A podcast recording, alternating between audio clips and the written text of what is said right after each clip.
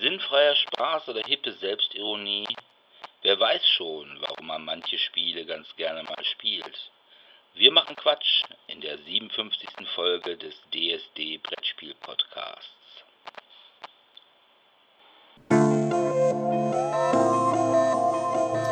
DSD, der Brettspiel Podcast.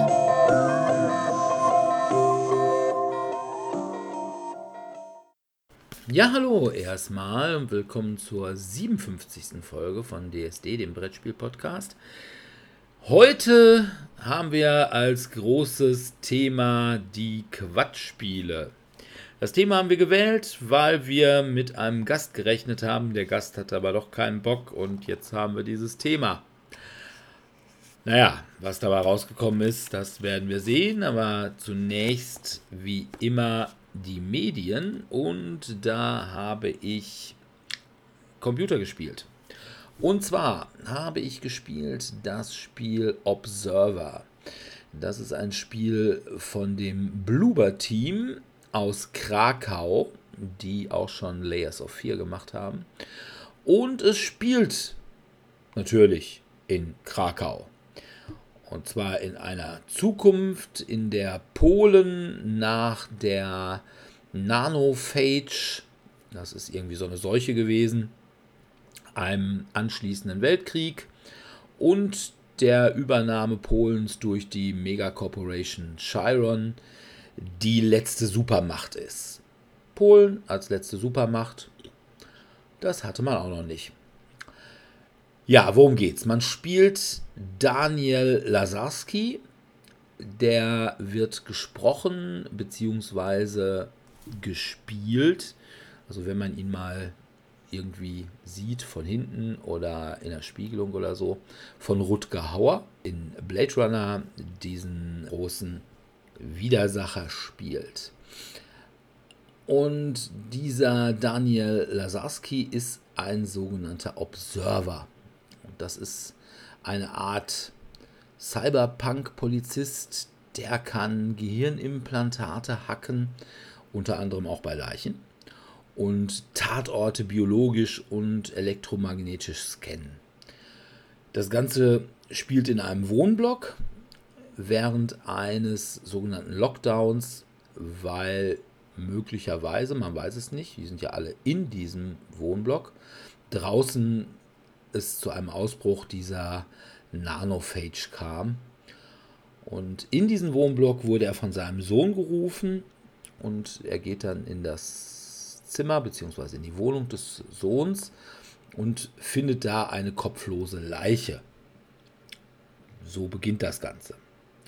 Es werden mit der Zeit noch mehr, sage ich mal so.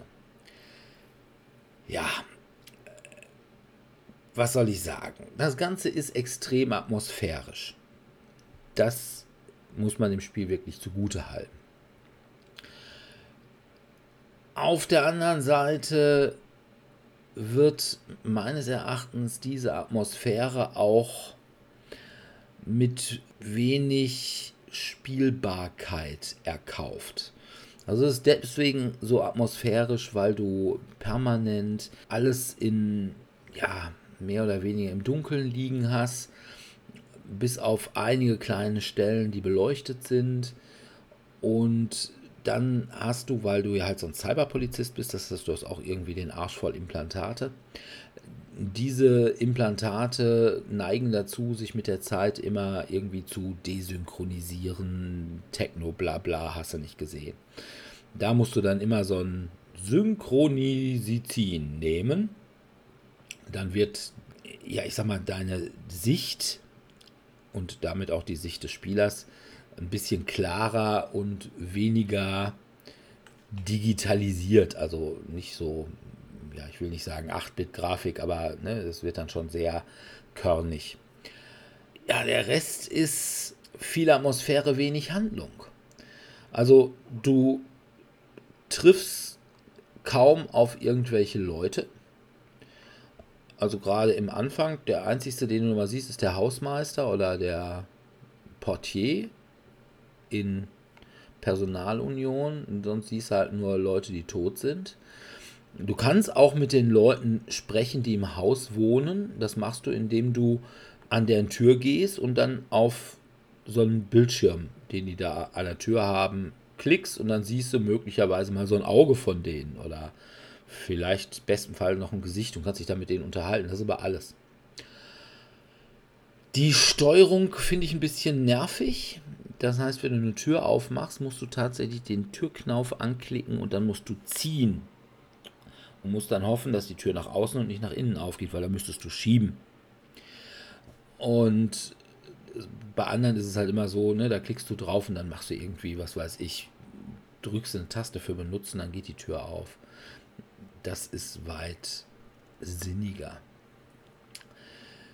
Dann muss man sagen, diese Grafik, die so viel Atmosphäre verströmt, die macht einen auch wahnsinnig. Insbesondere wenn das Bild dann immer krisseliger wird und äh, du dann auch teilweise so Stroboskop-Effekte hast. Also das ist das erste Spiel, wo ich wirklich mal sagen würde, da ist der Epilepsie-Hinweis ganz sinnvoll. Also wenn man damit echt Probleme hat, dann sollte man dieses Spiel nicht spielen. Ansonsten würde ich sagen, muss man das Spiel auch nicht spielen. Das ist natürlich. Ich wollte gerade sagen, es klingt die ganze Zeit nicht sehr highlightmäßig. Also, es ist wirklich, es ist einfach zu sehr, hui, jetzt wollen wir aber mal so ein bisschen total atmosphärisch irgendwas machen, dann haben wir einfach das Spiel dabei vergessen.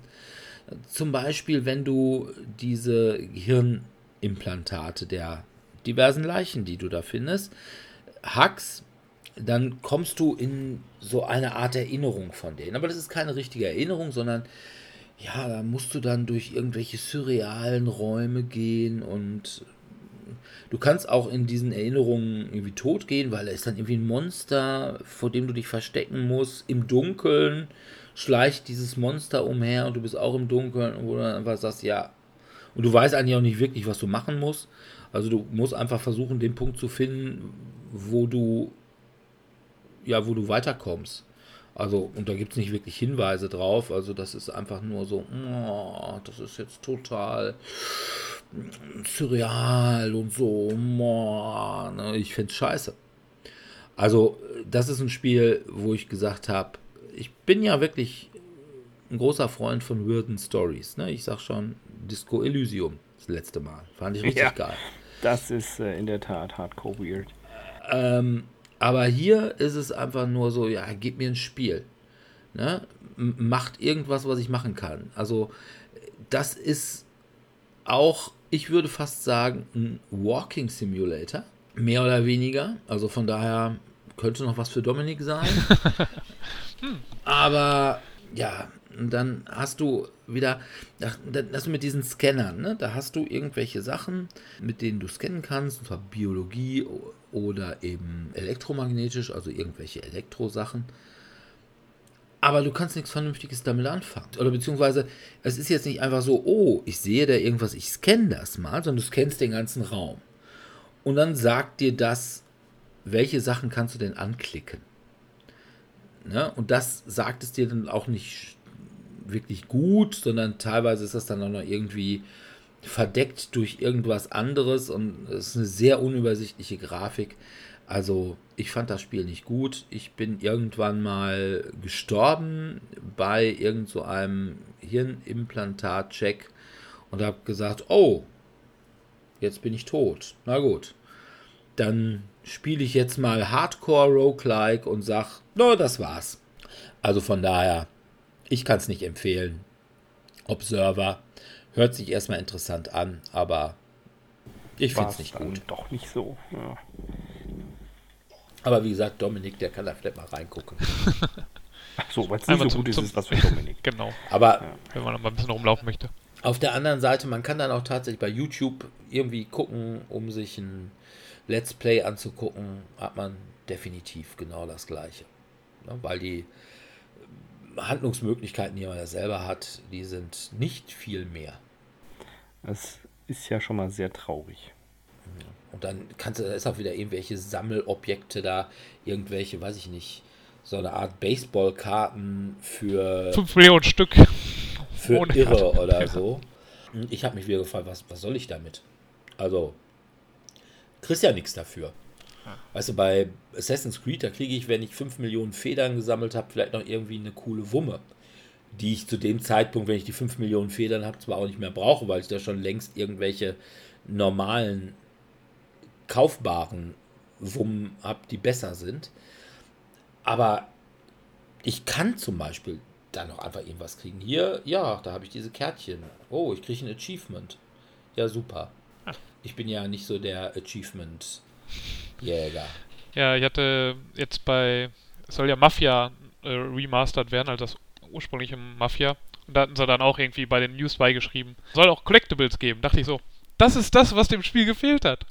Irgendein Schwachsinn, den man jetzt überall in der Spielwelt suchen muss und finden muss. Ja, Ja, und vor allem irgendwie diese Collectibles finde ich ja noch bei Assassin's Creed ganz witzig. nee. Weil die sind dann auf, ja, nicht ganz, aber die sind dann irgendwie auf Dächern, ne? Da kann man dann, oh, wie komme ich da hin? Das hat ja irgendwie noch ein bisschen, finde ich, einen, einen gewissen Reiz.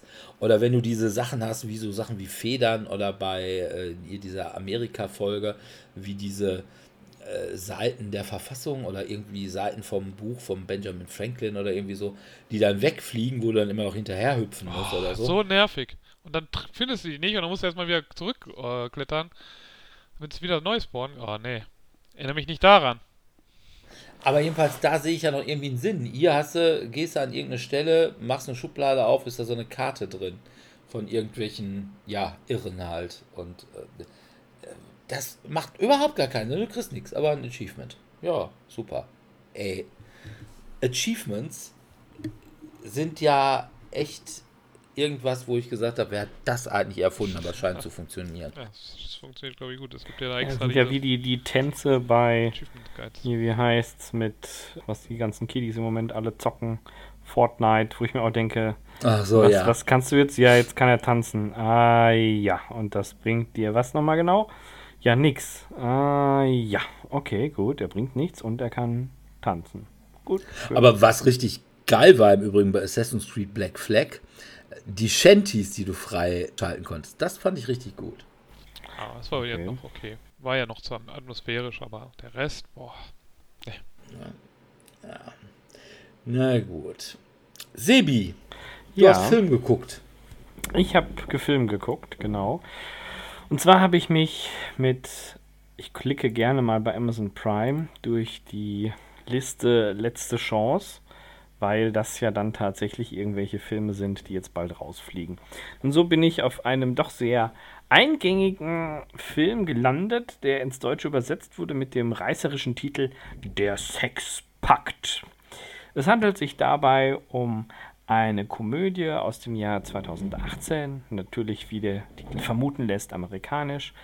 Und inhaltlich geht es darum, dass ganz klischeehaft sich drei Freundinnen verabreden, am Abend des Abschlussballs anschließend ihre Jungfräulichkeit zu verlieren. Und es gibt halt diese drei Mädels, jede ist äh, typspezifisch ein bisschen eigen. Und eine davon hat eine überfürsorgliche Mutter, die total klammert und ihr gar nicht die Ruhe und die Möglichkeit der Entfaltung gibt. Die andere ist ein Scheidungskind, von der Orientierung her auch lesbisch, also homosexuell, hat sich aber noch nicht getraut zu outen, außer bei dem in Scheidung lebenden Vater, dem ist das sofort klar. Nachdem er gesehen hat, was sie da für einen Typen angeschleppt hat und er sagt halt, ja, ist doch so, hier Vater und Tochter, die haben so ein magisches Band. Und der dritte im Bunde ist so eine Art Dwayne The Rock Johnson Typ, also ein riesen Hühne, der mega sensibel ist und ständig weint, weil So wie sein ich also kleines quasi. Mädchen, quasi wie Dirk, genau, ständig Auch am von der Flennen- Körperstatur. auch von der Statur her, nur Muskeln. Und ständig am Weinen ist, weil irgendwelche Dinge ihn so sehr mitnehmen und ergreifen. Und er lebt eigentlich in einer glücklichen Partnerschaft mit seiner Frau, hat auch mittlerweile ein zweites Kind. Und naja, auf jeden Fall kriegen diese Eltern durch Zufall raus, weil am Laptop der einen Tochter der Messenger noch an ist. Dass die Kinder, also die drei Mädels, einen Pakt geschlossen haben und dass sie abends ihre Jungfräulichkeit verlieren wollen. Und vor allem die Mutter, die so klammert und der mega krasse Hühne, der so emotional ist, die wollen das auf jeden Fall verhindern, weil sie sagen, nein, und das geht nicht, die sind ja viel zu jung. Und so ist ein lustiges, ja, Hide and Seek beginnt. Also die Eltern, die ständig den Teenies hinterher reisen in einem kleinen Elektroauto und diverse Dinge erleben und von der einen Party in die nächste Party crashen, mehr oder minder absichtlich oder von ihren Kindern dann wahrgenommen werden. Und es ist sehr, sehr witzig. Also ich habe wirklich viel gelacht, denn es beginnt damit, dass eben schon auf dem Schulball alles schief läuft und der coole Dad, der quasi die äh, lesbische Tochter hat, er versucht, den anderen beiden immer so ein bisschen ins Handwerk zu pfuschen, weil er möchte, dass seine Tochter einen unvergesslichen, wunderbaren Abschlussball hat. Und ich habe wirklich sehr viel gelacht. Ich habe wirklich sehr viel gelacht. Es ist so ein bisschen vom Niveau her wie American Pie. Also es, es lehnt auch an manche derben Humorsachen an. Und es ist, also ich kann es echt empfehlen. Es ist wirklich lustig. Okay. Keine Ahnung, ich habe damit, glaube ich, die Trailer so ein bisschen abgeschreckt. Ich finde das schlimm, dass die Sex haben, ohne verheiratet zu sein. Ja, das geht sowieso ja, nicht. Dann kannst du den Film leider nicht gucken, Dirk. Haben die nicht so einen Treuering oder sowas? So? Nee, genau, Treuering ist, ist diesmal nicht dabei. Purity Ring. Purity genau. Rings, genau. Purity Ring, ja. Nee, also ich habe wirklich viel gelacht. Ich fand den gut. Okay. Ja, viel gelacht hat auch Dominik. Naja, nee. Also Lachen ist das, ja. ja. Ich habe eher das Walking gemacht, was, Simulator. Genau, ich habe das gemacht, was Dirk so hasst. Ich habe einen Walking Simulator gespielt. Einen der bestrezensierten, glaube ich, der letzten fünf Jahre. Ich weiß nicht, wann kam es raus. Es kam. Du hast den Goat Simulator raus. gespielt? Nein, das ist kein Goat Simulator. Das ist einfach nur Chaos Simulator. Ach so. Ich habe einen Walking Simulator gespielt und das ist Firewatch. Ah. In Firewatch übernimmt man die Rolle von Henry, der im Sommer 89 einen Wachturm in einem amerikanischen Nationalpark seinen Dienst antritt. Das Spiel beginnt erstmal damit, dass man so ein paar Hintergrundgeschichte bekommt von seiner Vergangenheit mit seiner Frau. Also wie die sich treffen, wie die Beziehung verläuft und man da immer so kleine Entscheidungen dann treffen kann. Und alles, was man jetzt an Dialogoptionen immer hat, die haben keine Auswirkungen auf das Ende, sondern nur Auswirkungen daraus, wie die Gespräche verlaufen. Weil man trifft jetzt in diesem Nationalpark, hat man halt ein, das, die einzige Kommunikation, die man dort hat, ist eigentlich mit der Chefin von einem Vorgesetzte, die in einem anderen Turm sitzt und man redet dann mit ihr über Walkie-Talkies. Und dann muss man halt ein bisschen immer die Gegend entkunden, Teenager, die Feuerwerk anzünden, vertreiben, während es halt eine Dürrephase ist und alles sofort anfangen kann zu brennen. Und ab und zu auch mal so ein bisschen Feuer äh, beobachten. Aber im Grunde genommen versucht man die ganze Zeit eigentlich nur, sich die schöne Landschaft anzuschauen und mit der Hey there Delilah uh, wahrscheinlich. Uh, uh, Delilah. Ja, oder Hey there Delilah. Mhm. ähm, ja, auf jeden Fall mit ihr zu sich zu unterhalten. Und es passieren dann immer seltsamere Dinge. Also es werden, kommen immer sehr seltsame Dinge dazu. Und in der zweiten Hälfte des Spiels schafft es dann das Spiel sogar ein bisschen Spannung aufzubauen. Die dann aber durch das Ende wieder weggenommen wird. Also dadurch, wie es endet, ist die Spannung so ein bisschen, ja, okay.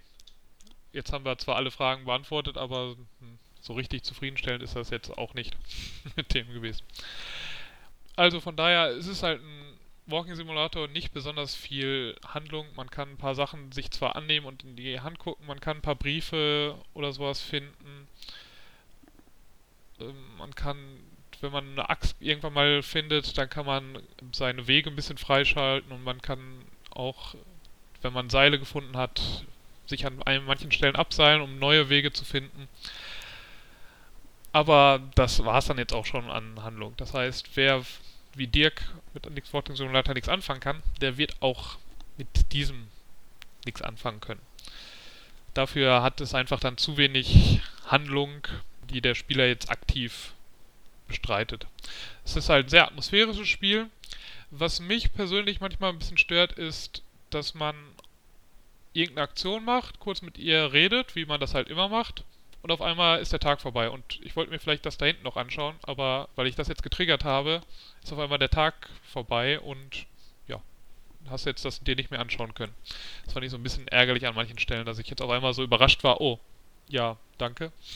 Das, jetzt sind wir drei, sind wir zehn Tage später. Okay. Ist dann halt so.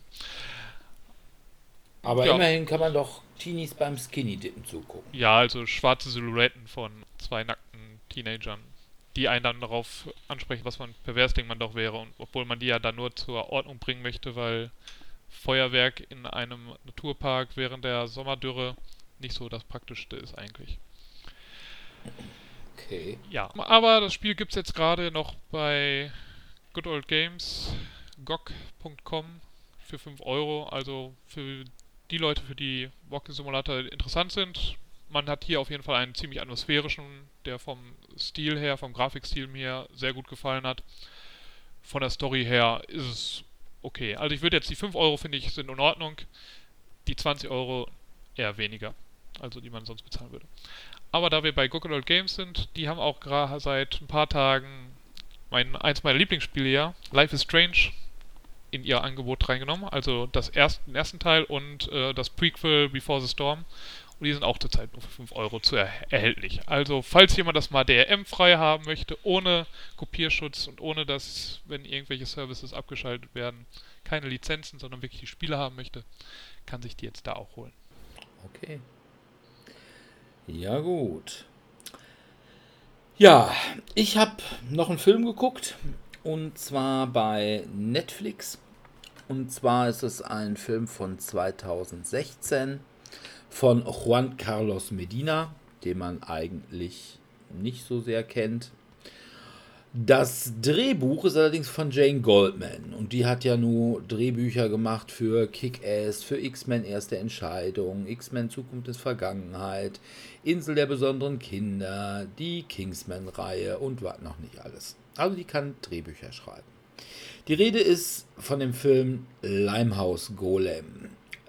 Der ist mit Bill Nighy, der unter anderem den Rufus Scrimger bei Harry Potter gespielt hat oder den Captain Davy Jones im Piraten der Karibik Franchise. Mhm. In der Hauptrolle als Inspector Kildare. Und dieser Inspector Kildare muss eine Reihe von Morden in Limehouse, also dem Ortsteil von London aufklären, die ziemlich gruselig waren. Und man denkt natürlich gleich, oh, das könnte ein neuer Jack the Ripper sein. Dann gibt es einen weiteren Mord, und zwar an einem Bühnenautor. Dieser wurde vergiftet und da wurde direkt seine Frau verdächtigt, die berühmte Sängerin Elizabeth Cree, gespielt von Olivia Cook, die die Artemis in Ready Player One gespielt hat. Ja, die wird angeklagt und steht kurz davor, auch verurteilt und dann gehängt zu werden. Aber der Inspektor Kildare hat Hinweise, dass der ermordete Gatte eventuell der Limehouse-Golem sein könnte. Und will das auf jeden Fall noch rausfinden, bevor die Elizabeth gehängt wird.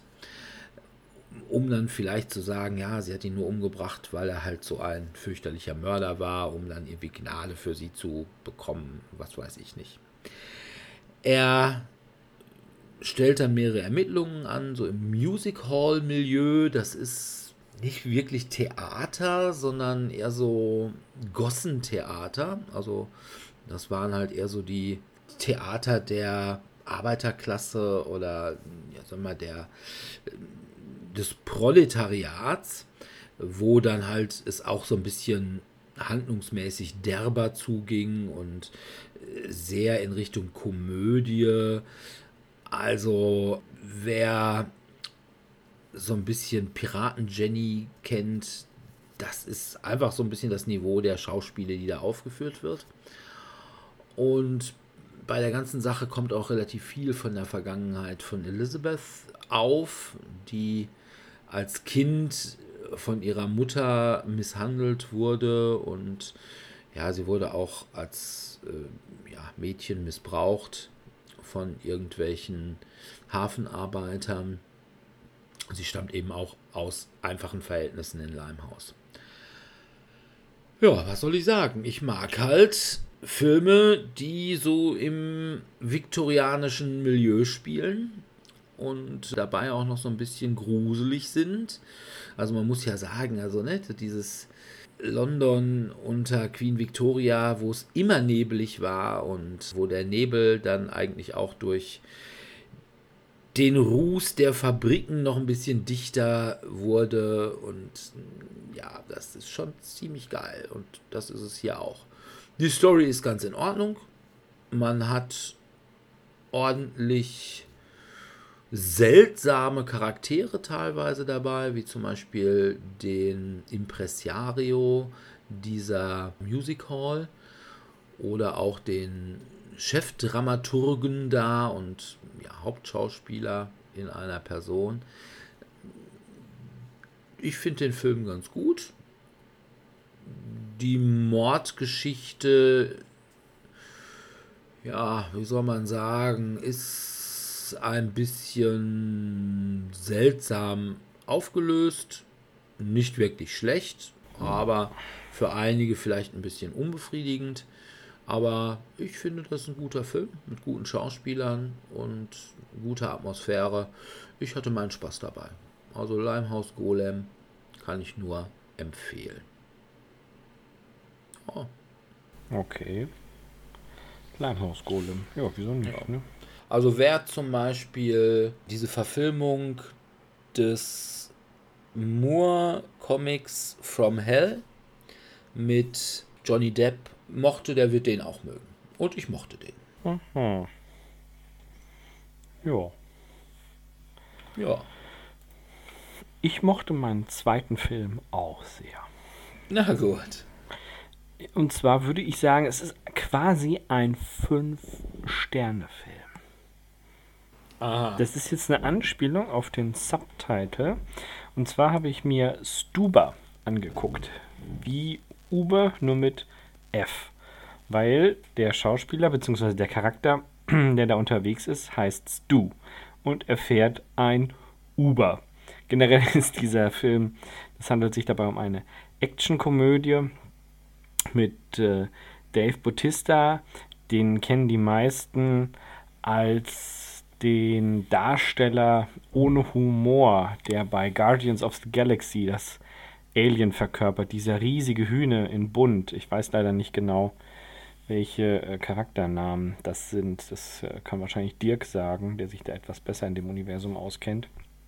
Hm, ja, ich weiß, wie du meinst. Ich komme jetzt gerade auch ja. gerade nicht drauf. Also er ist auf jeden Fall sehr markant. Und dieser Polizist hat, wie oft bei gescheiterten Polizisten in den USA, eine ganz harte Vergangenheit mit Freunden, die gestorben sind und wo er sich die Schuld gibt und Hü und Hot und was nicht alles. Und auf jeden Fall ist es so, dass er eine Augen-OP hat und deswegen nichts sieht oder nur sehr, sehr schlecht, sehr schemenhaft und ähnliches. Und somit kann er nicht fahren und seine Tochter installiert ihm die Uber-App. Und ja, was soll ich sagen? Der liebenswürdige, ja, Bad Luck Guy Stu, der kommt und möchte ihn fahren. Und es ist herrlich chaotisch es ist einfach nur herrlich chaotisch. Es wird viel geballert, es explodiert ständig irgendwas.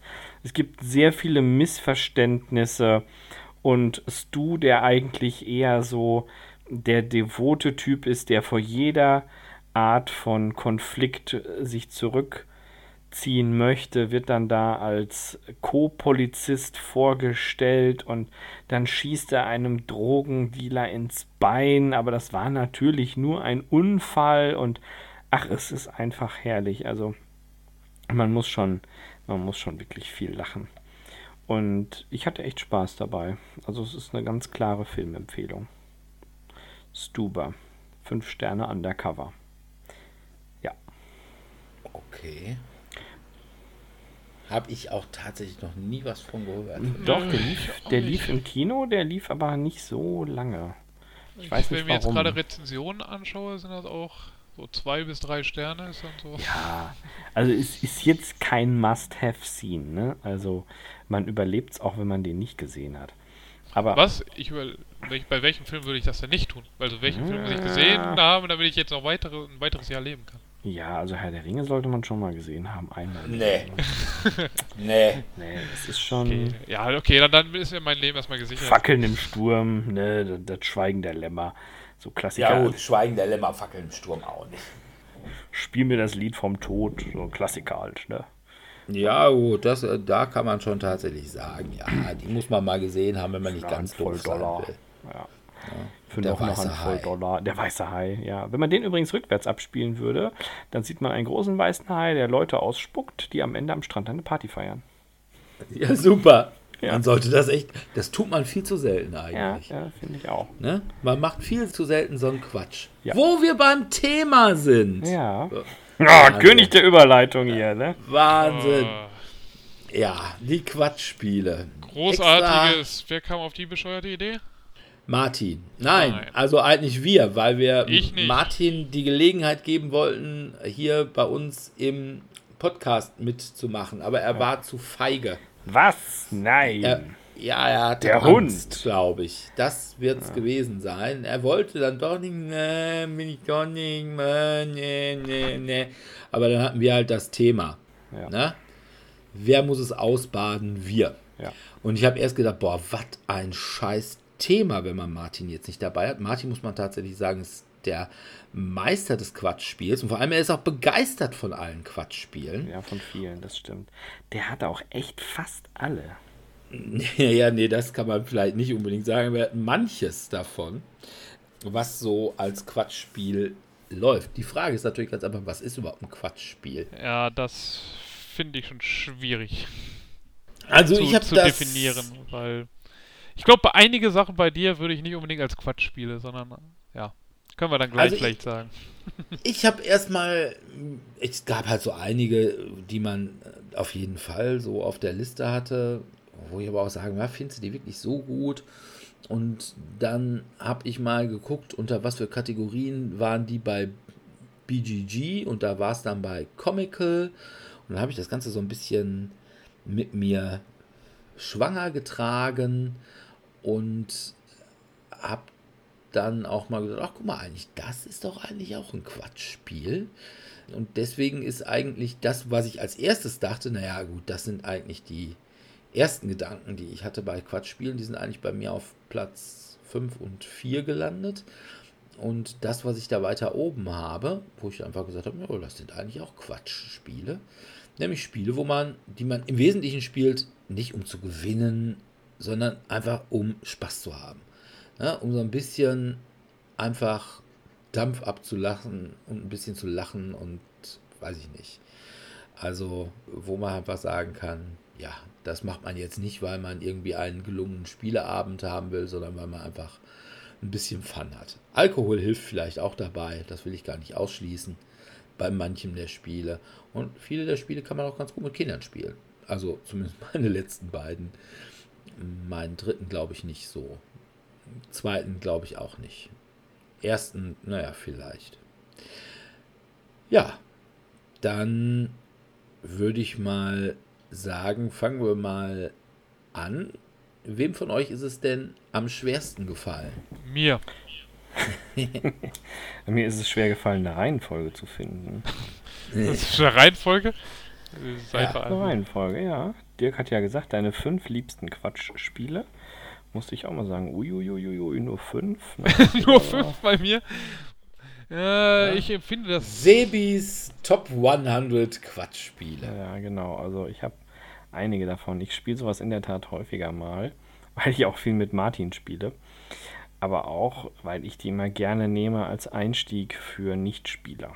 Wenn es nicht so ernst ist und die Gewinnabsicht nicht mehr im Vordergrund steht, sondern eher der Unterhaltungsaspekt. Ja, aber dann hätte ich, hätte ich gesagt, dann machen wir einfach eine Top 5 Partyspiele. Das dann wäre mir ja Nee, ein Partyspiel ist es nicht unbedingt. Also ich habe ja schon mal gesagt, also für mich ist ein Partyspiel, braucht mindestens 10 Personen.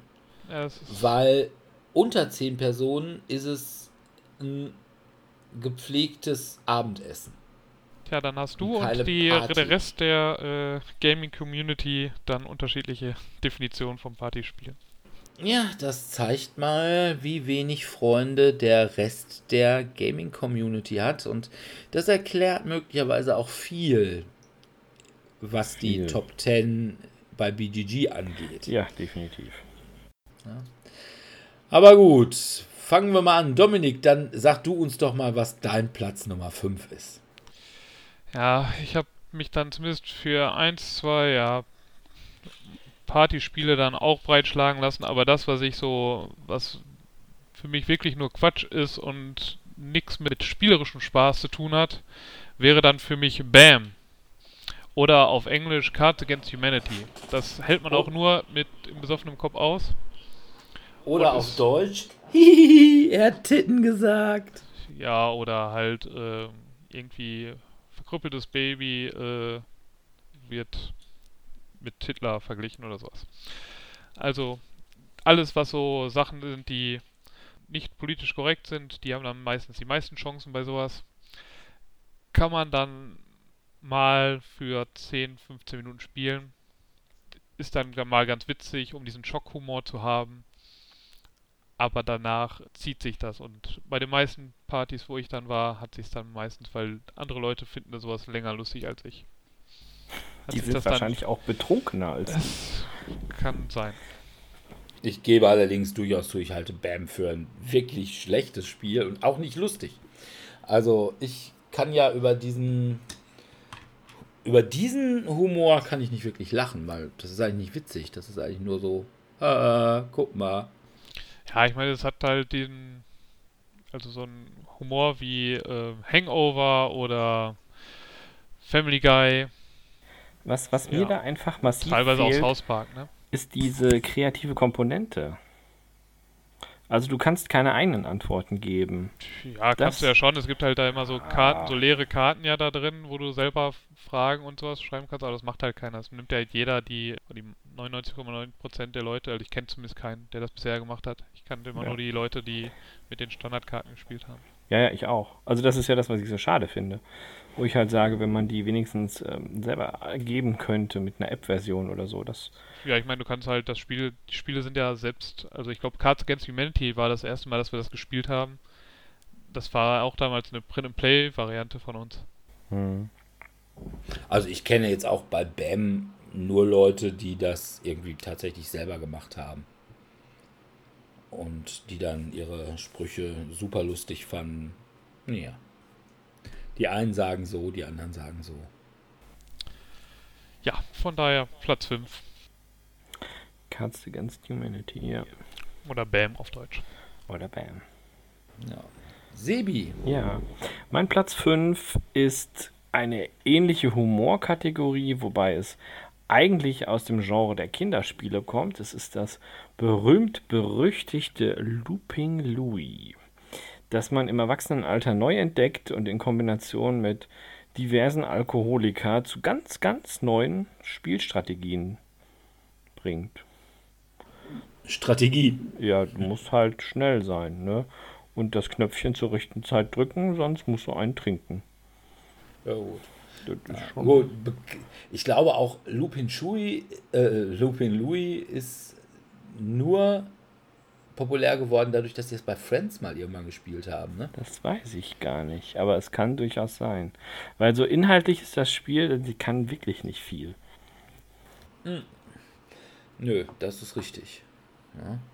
Und ich mache es mal ganz kurz. Meine Nummer 5, ich habe es gerade eigentlich schon verraten, ist äh, Lupin Chui. Ach was. Nein, Das ist im ja das.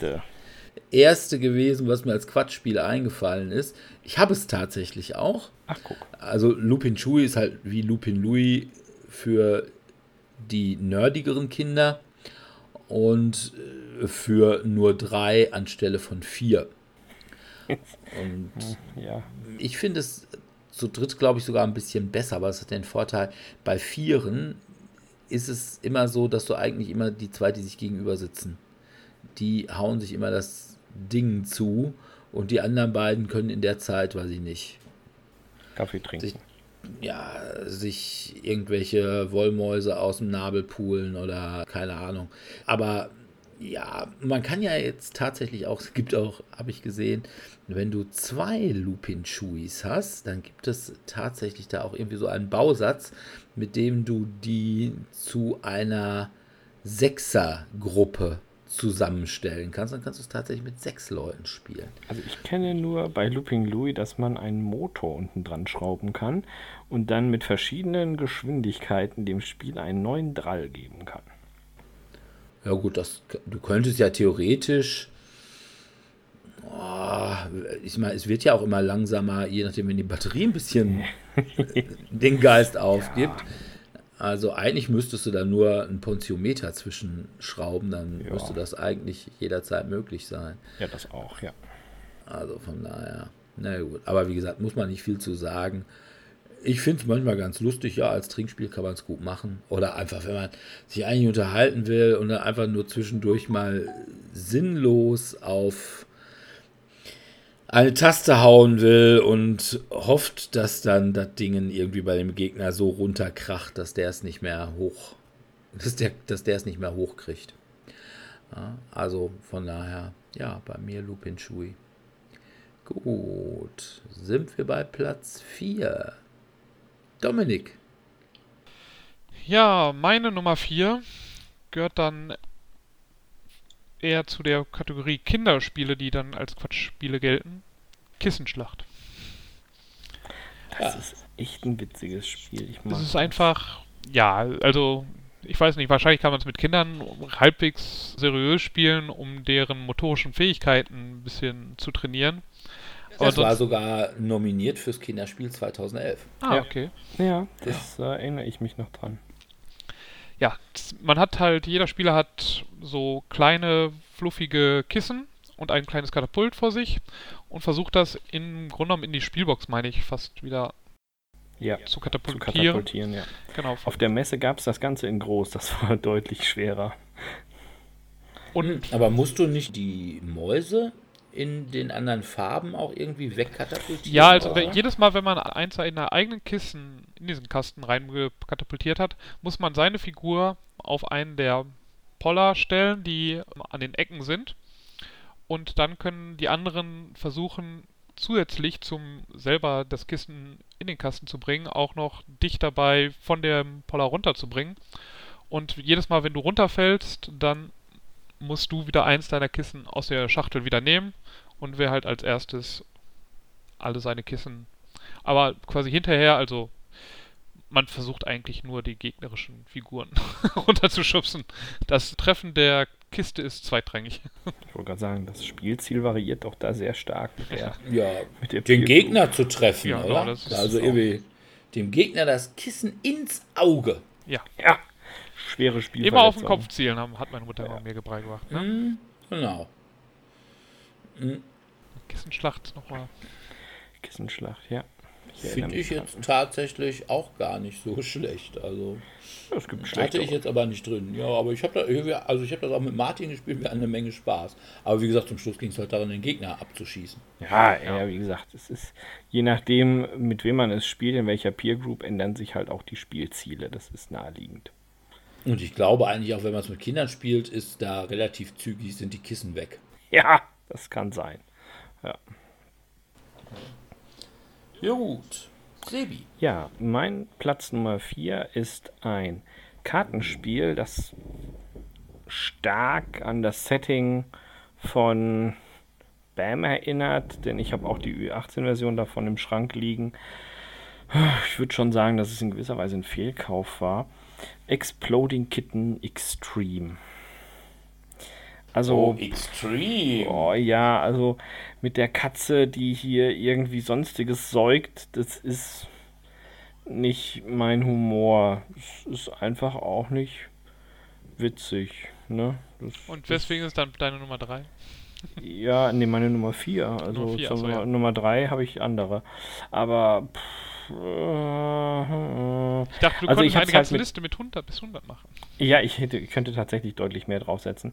Aber ich musste halt gucken, welche habe ich tatsächlich hier. Und es sind gar nicht so viele, wie es immer heißt. Vor allem meine Favorites kommen ja erst noch.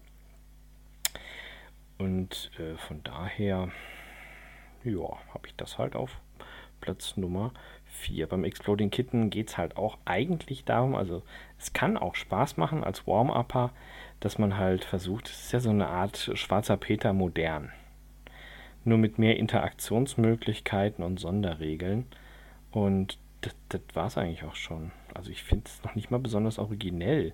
Die haben halt einfach nur einen riesen Hype draus gemacht dass man Grafik, eine Grafik hat mit einer Katze und gemalt hat. Ja, und genau, und dass man da halt rumrödelt und später halt auch, dass, äh, dass es eine Schachtel gibt mit einem, die miaut, wo die Karten dann drin sind. Auch das ist, ist witzig, muss ich gestehen, aber wenn das tatsächlich das einzige Kaufkriterium ist, nur weil die Box schön ist, kann das Spiel ja nicht so besonders sein, ne? Naja, naja, naja. Also wie gesagt, ich kenne es viele Leute, die es ganz gerne spielen. Ich kann dem nichts abgewinnen. Also von daher wird es bei mir auch nicht auf der Liste auftauchen, aber ja, Exploding Kittens ist sicherlich etwas, was die Kategorie Quatschspiele ganz gut ausfüllt. Anders, aber mein Platz Nummer 4, der ist nämlich nicht nur ein Quatschspiel, sondern im Gegensatz zu Exploding Kittens auch wirklich gut. Und zwar ist es das Spiel Kling Klang Klunker oder auf Englisch Bling Bling Gemstones. Das ist, ja, wie soll man sagen, so eine Art Jenga rückwärts. Also man hat so mehrere Scheiben.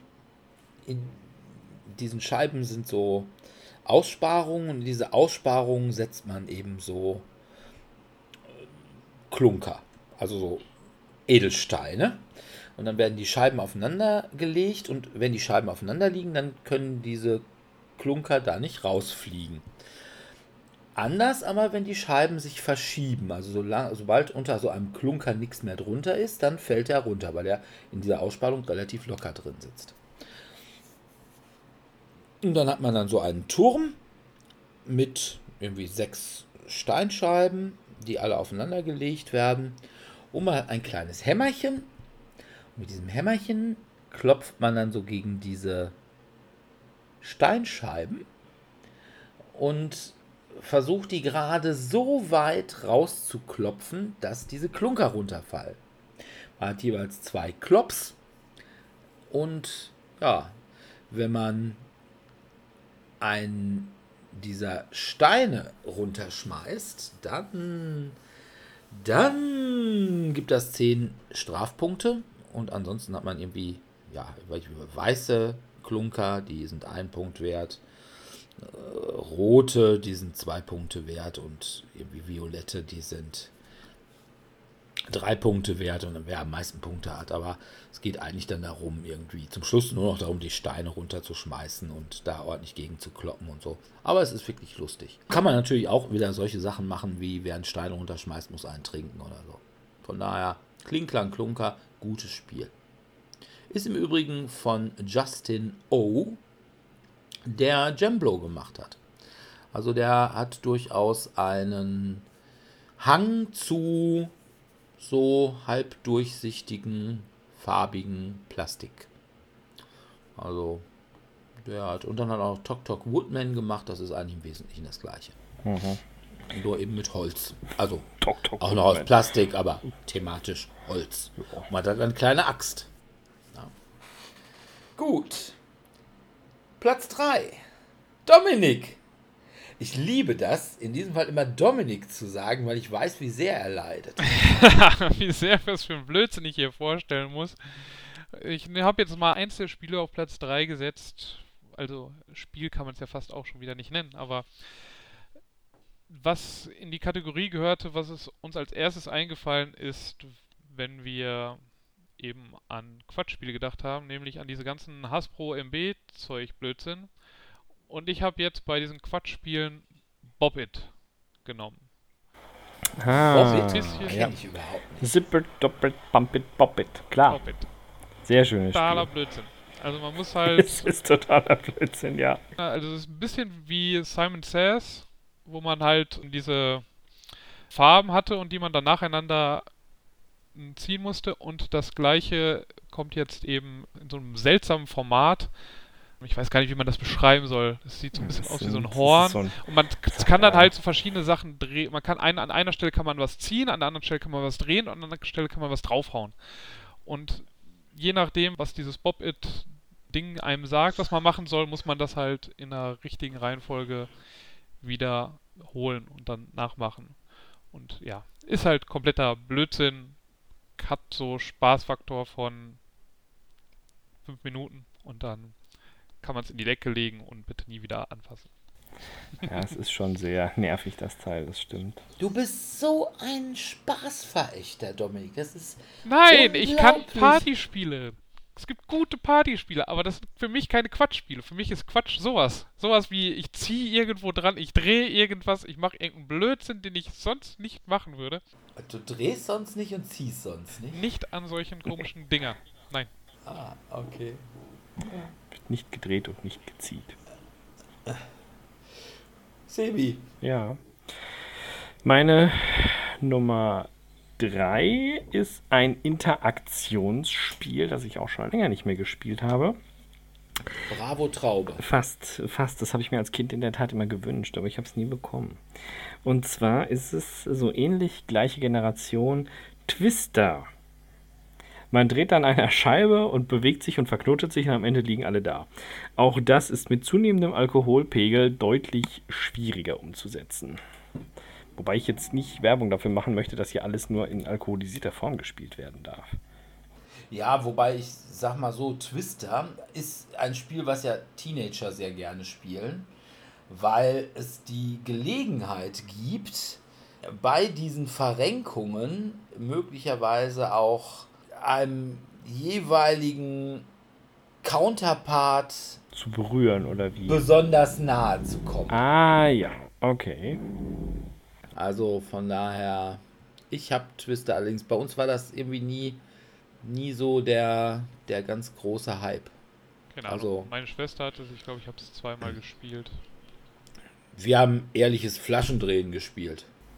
Oh, ging auch. Ne? Ja gut, aber wo wir bei diesem Thema sind, jetzt komme ich zu einem Spiel auf meinem Platz 3, das tatsächlich ein wirklich gutes Spiel ist. Oh, jetzt kommt's. Also, das, man glaubt es kaum. Es ist auf der vorletzten Messe rausgekommen und ich habe es mir auf der letzten dann tatsächlich doch noch gekauft.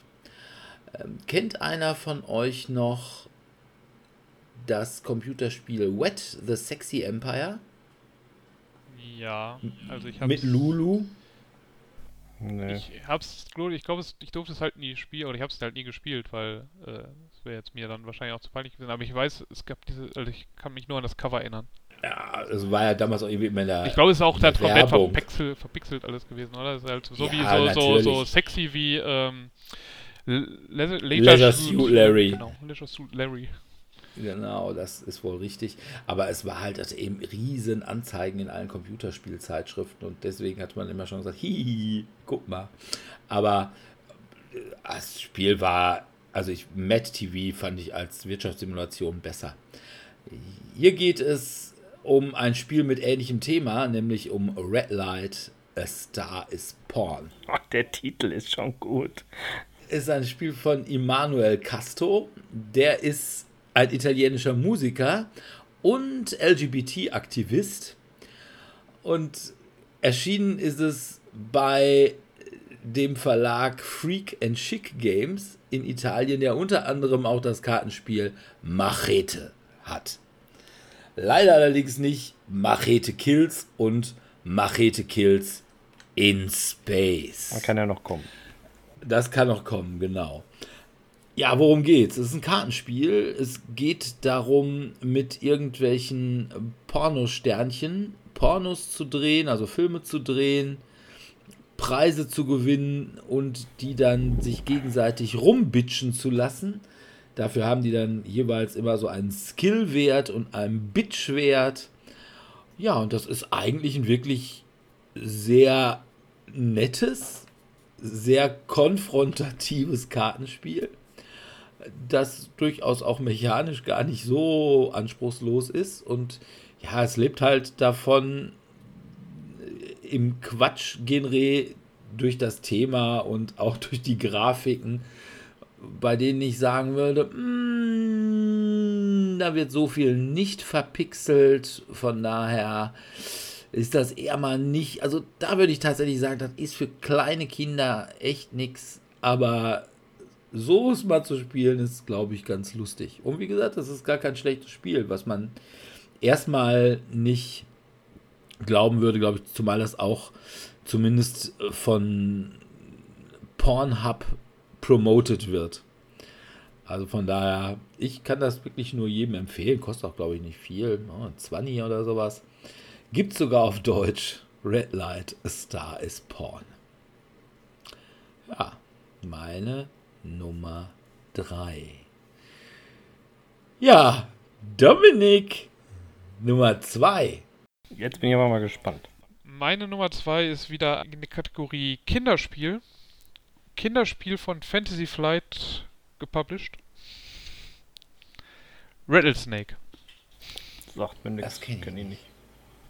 Rattlesnake ist ein Spiel, man hat einen farbigen Würfel, ein Spielbrett, wo ganz viele ähm, Schlangen drauf abgebildet sind. Man würfelt und dann hat, würfelt man gelb und muss es muss einen Magneten auf eine auf eine gelbe auf eine der gelben Schlangen legen. Wenn eine, die gelbe Schlange schon belegt ist, hat man Pech gehabt. Und man würfelt halt und das Ziel ist es halt, dass diese Magnete sich nicht anziehen. Und das Feld wird halt immer voller und irgendwann äh, sind halt so viele Magnete auf dem Spielbrett, dass Magnete sich alle zusammenziehen und dann hat man dieses Rattelnde von einer Klapperschlange, deswegen Rattlesnake, Geräusch. Und äh, das macht das Spiel recht witzig. Also eigentlich spielt man die ganze Zeit nur mit den Magneten rum und äh, hat Spaß mit den Magneten. Und ich Und mag das Magnete. klingt eigentlich nach einem schönen Spiel. Also ich hätte das Ja, jetzt also nicht. das, das Spiel da. ist ganz, ist ganz nett und vor allem die Magnete sind cool. Ja. Also allein für die Magnete lohnt sich das. Ich wollte gerade sagen, je nachdem, wenn es hier Dünenmagnete sind, dann äh, kann man da ja auch schon mal hier Schnäppchen machen. Ne? Ja, die haben halt so eine, ja, so eine ovale Form in 3D. Mhm. Also kannst du da eigentlich wenig mit anfangen, rein als Magnete. Ja, also es ist halt, es ist- halt für das Spiel praktisch, ne? Also sie sollen ja dann auch schnell zueinander rollen, damit man Naja. und dann das schöne Geräusch machen. Klack, klack, klack, klack, klack. Kann sich ein schönes Magnetarmband draus auch machen. Funktioniert auch. Hast du dir sagen lassen. Nee, ich hab's ja, genau. Von jemand, der sich damit auskennt. Ja. Ja. Ja, spannend. Habe Ja, ich also tatsächlich noch nie was von gehört. Wir hatten das halt damals auf gespielt. so einem Heidelberger Spielevent, da haben wir das kennengelernt und Direkt Ja. vier Stück gekauft. Kollege, nee, ein Kollege hat es dann gekauft auch. Und der hatte, oder hat es jetzt noch. Aha, ein Kollege. Ja, ja, jeder hat diese Kollegen, die solche Spiele zu Hause haben. Mhm. Ist schon okay. Ach, witzig. Ja, ist, ist ein wirklich nette, nette, nettes Spiel und wie gesagt, Magnete sind immer cool. Das stimmt, ja. Das stimmt. Sebi. Ja, meine Platz 2 hat kein Magnet. Es handelt sich dabei um nur ein Kartenspiel, wobei es hier in diesem Contest schon mehrfach genannt wurde. Und zwar ist es die Pummel-Einhorn-Reihe. Alle Ich, Spiele. Ach, gleich alle. ja, die sind Einmal alle alle. grausig. Ja, es ist halt einfach nur eine Adaption von verschiedenen Spielen. Zum Beispiel Werwölfe oder was habe ich da noch? Keine Ahnung. Was war das andere? Love Love Letter. Ähm, Love Letter ist. also, Mau Mau. Mau Mau ist auch so eine Pseudo-Adaption davon. Obwohl, ich glaube, das erste Pummel-Einhorn-Spiel war doch tatsächlich sogar ein einigermaßen eigenständiges. originär. Ja, ne? ja, das ist ein Also ich weiß eigenständiges, ja. Ja, auch das große Spiel war doch auch, oder? Es gibt auch noch das große Fressen, ja. Es ist erschreckend, wie gut ich mich damit auskenne. Also es, ist, gibt tatsächlich auch noch eigene Spiele davon. Also es ist halt ein Kinderspiel und das ist, wie Dirk schon sagte, es ist halt die Zielgruppe. Oh, es ist ein Pummel-Einhorn. Ein kleines, dickes Einhorn, das Kekse mag. Und ja, das äh, war's. Ne? Also hm, das ist schon das ganze Setting. Und dann guckt man halt, was passt oder was passt nicht und lässt es dementsprechend laufen. Welches ist denn da nochmal welches von? Also ich weiß, die Kekfdiebe, die sind, das ist glaube ich Werwölfe.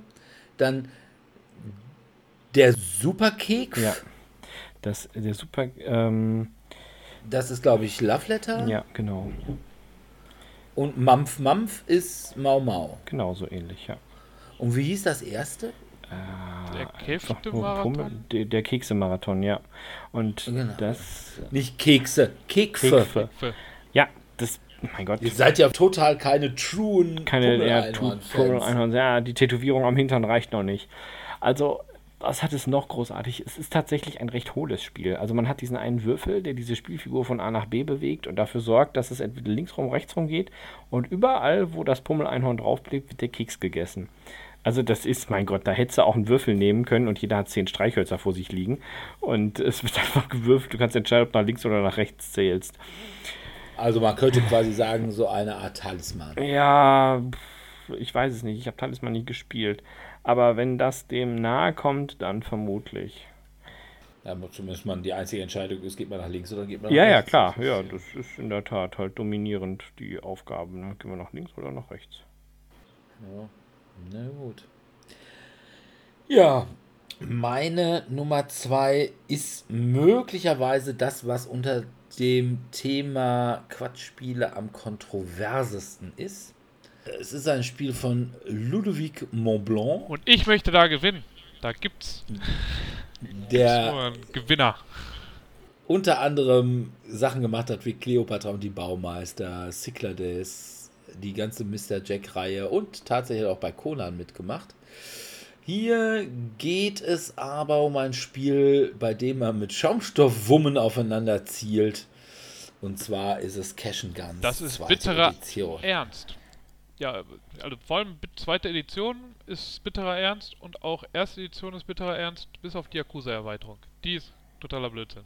Wenn du dann mit den Wurfsternen da arbeitest, dann das, das hätte ich akzeptiert. Aber die zweite Edition, das ist purer Bier-Ernst hier. Naja, Da jedenfalls, es ist, es ist im Prinzip Reservoir Dogs, The Game, wo man einen Mexican Standoff ausspielt und mit Wummen aufeinander zielt und dann kann man entweder scharf geladen haben oder eine Platzpatrone und je nachdem, wie mutig man dann ist, dann kriegt man einen Teil von der Gangsterbeute ab oder eben auch nicht oder man wird verwundet. Aber das Geile ist einfach, weil man mit Wummen aufeinander zielen kann und von daher, also bei Cash and Guns Second Edition, auf jeden Fall gehört die Erweiterung dazu. Die Weil, Morgans, Mor Morcash, Morgans oder was? ja, ich weiß, es gibt, es gibt auf Deutsch nur eine. Auf Englisch gibt es tatsächlich zwei Erweiterungen. Eine ist so eine Gruppenerweiterung, da spielt man dann quasi als zwei Teams. Die gibt es auf Deutsch, meine ich nicht. Was es aber auf Deutsch gibt, ist die große Erweiterung mit der 45 Magnum, also mit dem Revolver und dem Derringer und den zwei kleinen PPKs, von denen glaube ich eine nur eine Fake-Waffe ist.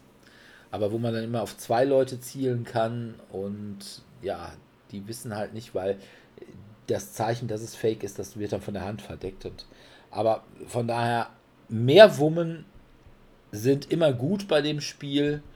Von daher gehört die Erweiterung auf jeden Fall dabei, zumal die Revolver-Erweiterung auch einfach geil ist, wenn man sie in der Hand hat. Also, das ist schon super.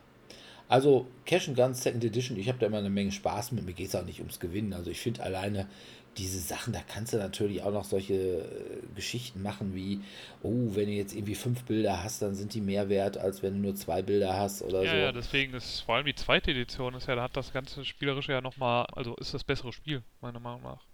Ja, natürlich ist es auch Spiel da drin, aber wer das Ganze als Spiel spielt, ist ein Idiot, also quasi mechanisch spielt, ist ein Idiot.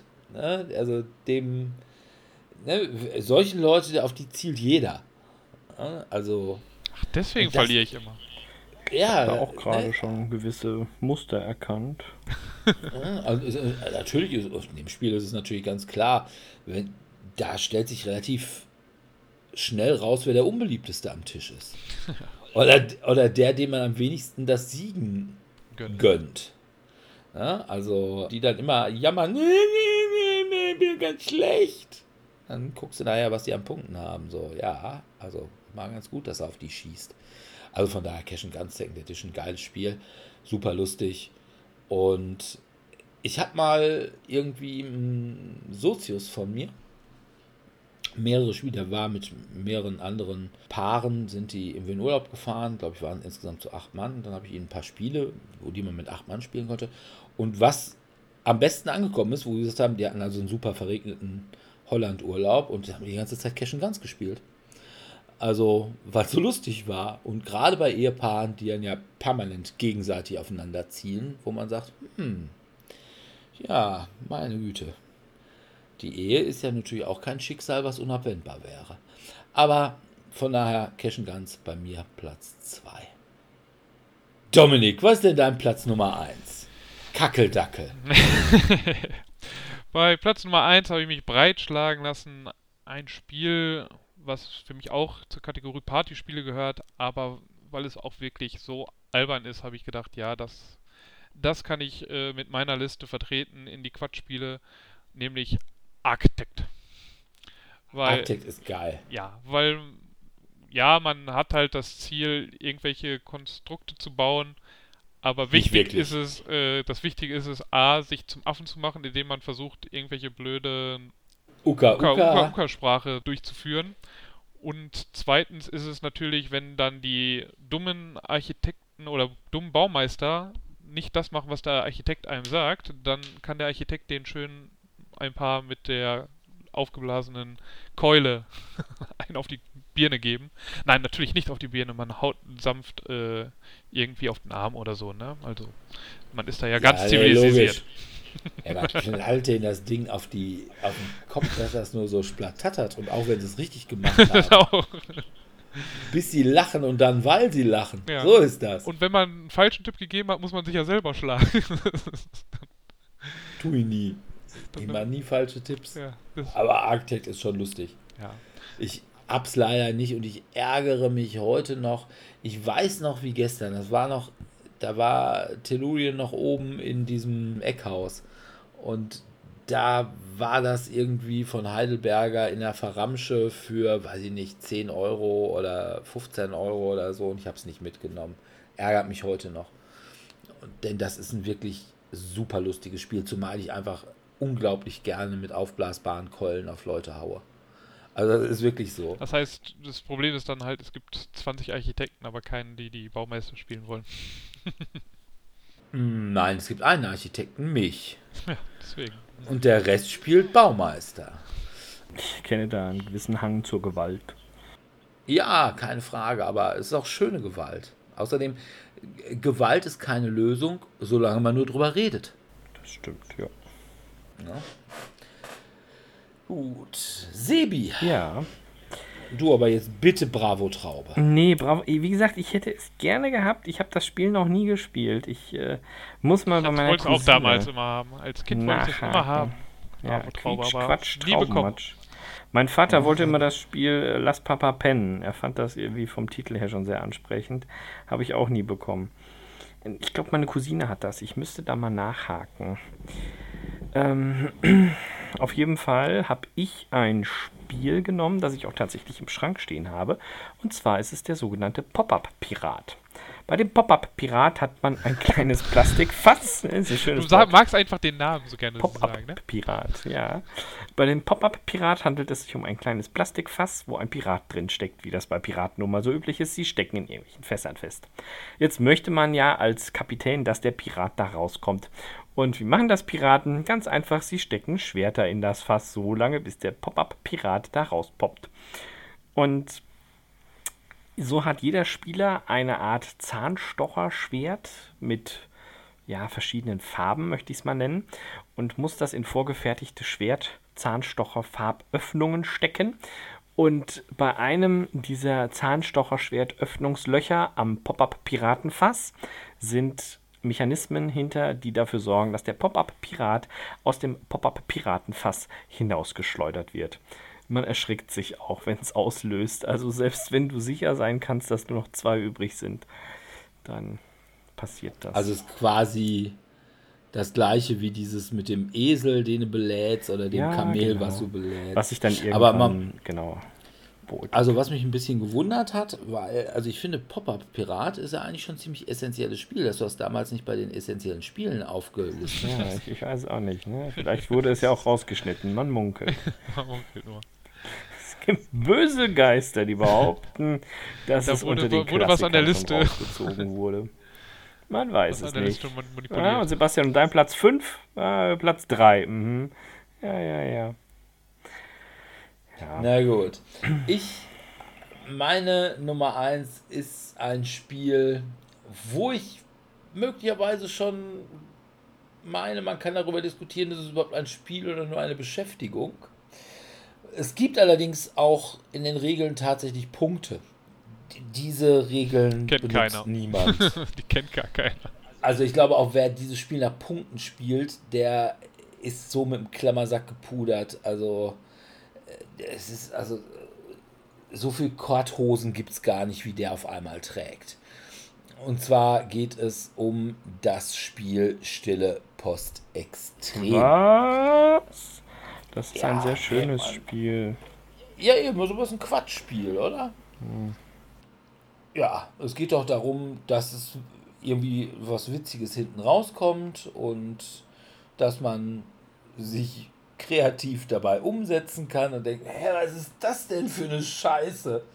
Ne? Und zumal wir spielen ja auch eigentlich immer nicht Stille Post Extrem, sondern Stille Post Extremer. Mhm, das Das stimmt. ist Stille Post Extrem mit den Karten von Sag's mir Filme. Wo im Zweifel halt immer am Ende rauskommt, das sonderbare Verhalten geschlechtsreifer Großstädter zur Paarungszeit. Ja. Leider ja. Und ja, es macht die ganze Sache mm, nicht einfacher, aber möglicherweise lustiger. Und ich finde, wenn man einigermaßen malen kann, macht es das Ganze auch interessanter. Und man möchte sagen, man kann da mehr Ruhm ernten. Wenn alle sagen, ja, da kann man Indiana Jones total drauf erkennen. Und ja, und trotzdem hat der andere, der nach dir dran war, dann gesagt hat, ah, das ist Prinzessin Monoke. Die Prinzessin Monoke heißt und nicht etwa Mononoke. Mhm. Ich erinnere mich an diese Diskussion, ja. steht Monoke drin. Ja gut, also das ist meine Nummer 1. Es ist wirklich Quatsch, weil du spielst es einfach nur, um dich zu beschäftigen. Und nicht irgendwie, um ein Spiel zu spielen. Weil du einfach sagst, oh, wir haben Bock ein bisschen zu malen und einfach ein bisschen zu lachen. Ja? Von daher, super Sache das. Lässt dich nur die Stifte dabei, wie immer. Weil die sind halt auch nach zweimal neigen sie dazu, kaputt zu sein. Ja, das stimmt. Gut. Ich muss sagen, ich bin von euch beiden sehr enttäuscht. Ach was. Ja. Ich fand, Dass mit keiner von- Pop-Pirat bin ich schon ganz gut dabei. Pop-Up-Pirat, das ist schon richtig, aber dass keiner Kackeldackel genommen hat. Das habe ich nicht. Ich hab's, ich weiß gar nicht, was das ist. Du kennst Kackeldackel nicht? Nein. Der fütter, fütterst du den Dackel und hinten kommen so kleine Kackwürste raus. Es, ist super es lustig. Gibt, es gibt neue Abgründe, die ich noch nicht äh, erforscht habe. Ich muss mal wieder mit Ähm, Martin spielen. Das ist ein Spiel, was wir seinerzeit bei Spielkult, als ich da noch rezensiert habe, haben wir es tatsächlich rezensiert. Und es war halt auch so, ja, das hatte damals unser Chefredakteur hatte das rezensiert und so gesagt, also ne, mit der richtigen Runde ist das eine lockere 8. Aber es gibt halt auch Leute, die sind da zu spießig für. Ne, die kriegen dann nur maximal eine 2 daraus.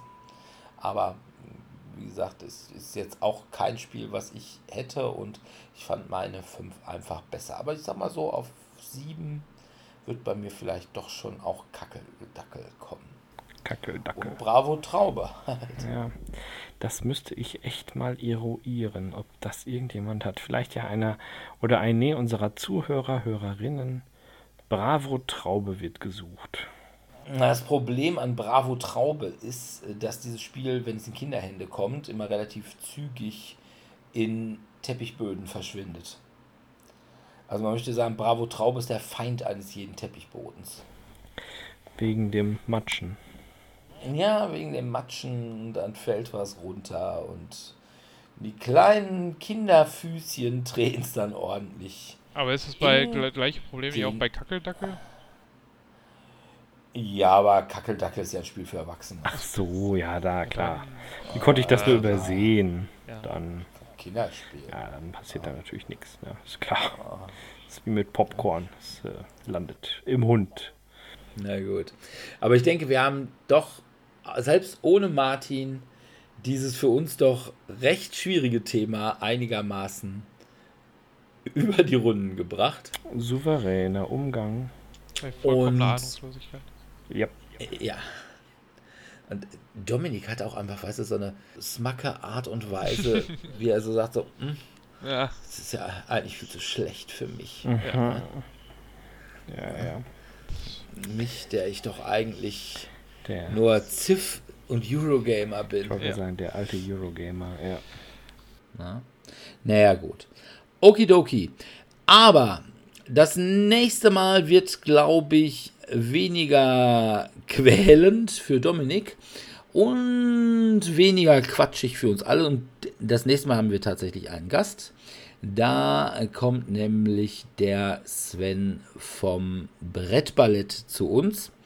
Und wir reden über das Expertentum bei Bloggern oder auch nicht, also Expertentum und auch ein bisschen darüber, wie sieht es eigentlich aus bei Bloggern, Influencern, Brettspielrezensenten, wie sieht das aus mit deren ja, Macht und Einfluss möglicherweise. Ne? Wie ist es, wenn wir hier Spiele zerreißen?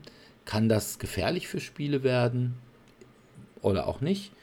Und ja, welchen Anspruch müssen wir ausgehend von dem, was man da an Einfluss hat, an sich selber stellen? Der äh, Sven hatte da bei irgendeinem Brett zum Sonntag, was er auf YouTube veröffentlicht hatte, hat das mal angestoßen. Da gab es eine ziemlich große Diskussion drum. Und die wollen wir jetzt mal ja, endgültig Klären. abschließen. Ja. Gut. Aber dann sind wir soweit durch und wir bedanken uns wieder bei unseren Zuhörern fürs Zuhören und hoffen, dass ihr auch wieder in zwei Wochen bei uns reinhört. Und bis dahin, wenn ihr mit uns spielen wollen würdet, dann könntet ihr das am ersten Mittwoch oder Donnerstag im Wechsel nach Corona wieder im Tellurien in Dortmund Eichlinghofen und ja, irgendwann vielleicht auch mal wieder am ersten Dienstag im Monat im Cabaret Kö in Dortmund Hörde, wann auch immer das wieder stattfinden kann. Wir wissen es alle nicht. Bis dahin, spielt was Schönes, bleibt gesund, bewertet uns positiv Wascht euch die bei Hände. iTunes, lasst uns Kommentare da, lasst uns Likes da und tut, womit immer ihr uns eure Liebe spüren lassen wollt. Und ja, bis in zwei Wochen verbleiben wir dann wie immer mit einem freundlichen Tschüss. Ciao, ciao.